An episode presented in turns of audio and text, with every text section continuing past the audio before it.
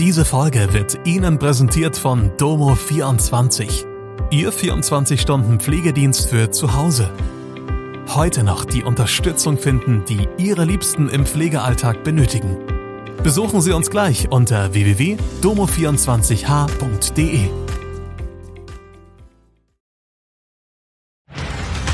Hallo, das sind die Nachrichten von Freitag aus Mannheim und der Region. Trauerfeier in St. Leon Roth, mehrere Kilo Drogen und hohe Summen Geld sichergestellt, Unmut der SAP-Beschäftigten über Büropflicht.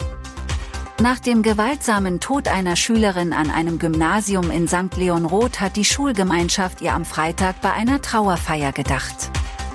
Die Gedenkfeier hat unter Ausschluss der Öffentlichkeit stattgefunden. Zutritt zur Kirche haben ausschließlich Schülerinnen und Schüler, Lehrkräfte und Mitarbeitende sowie Rettungskräfte erhalten.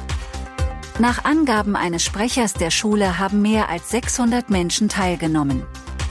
Das Mädchen ist am Donnerstag vergangener Woche in der Schule getötet worden, mutmaßlich von einem gleichaltrigen Mitschüler, der sie mit einem Messer angegriffen haben soll.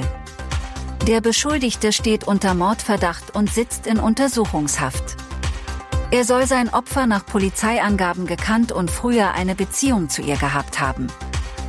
Teilnehmende der Trauerfeier haben beim Verlassen der Kirche gebastelte und gemalte Schmetterlinge vor dem Altar niedergelegt.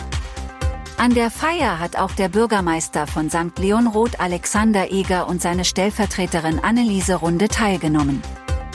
Mehrere Kilogramm Drogen und rund 80.000 Euro Bargeld hat die Polizei bei Durchsuchungen in der Region sicherstellen können. Drei Verdächtige befinden sich in Untersuchungshaft. Wie Polizei und die Staatsanwaltschaft Landau am Freitag mitteilen, sind acht männliche Verdächtige im Alter zwischen 24 und 46 Jahren identifiziert worden. Sie stehen im Verdacht, mit Drogen gehandelt zu haben. Die beiden mutmaßlichen Haupttäter sind festgenommen worden. Es handelt sich um einen 36-jährigen Mann aus dem Kreis Südliche Weinstraße und einen 44-jährigen Mann aus Neustadt. Die beiden Männer stehen im Verdacht mindestens seit dem ersten Halbjahr 2021 mit Betäubungsmitteln Handel getrieben zu haben. Weiterhin ist bei den Durchsuchungen ein 37-Jähriger aus Neustadt vorläufig festgenommen worden. Darüber hinaus haben die Beamten über 80.000 Euro Bargeld, fünf Waffen und verschiedene Datenträger sichergestellt. Unter den SAP-Beschäftigten wächst der Unmut darüber, dass sie künftig wieder öfter ins Büro kommen sollen. In Waldorf kursiert ein Protestschreiben des Europäischen Betriebsrats, das offenbar mehrere tausend Mitarbeiterinnen und Mitarbeiter unterschrieben haben.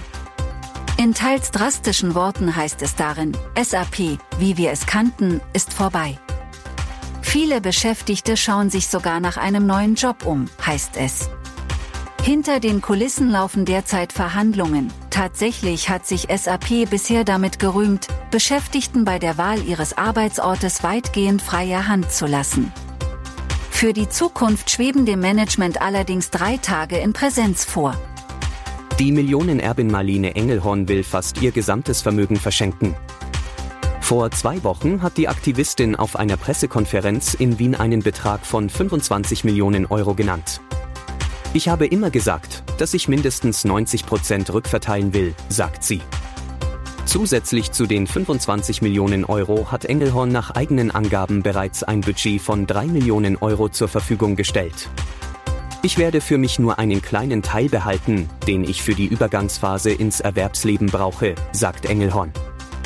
Sie hat von ihrer verstorbenen Großmutter das Geld geerbt diese hat vom Verkauf von Böhringer Mannheim, heute bekannt als Roche, im Jahr 1997 profitiert. Engelhorn betont, dass ihre Familie hinter ihr stehen würde. Das war Mannheim Kompakt. Jeden Montag bis Freitag ab 16 Uhr auf allen gängigen Podcast-Plattformen.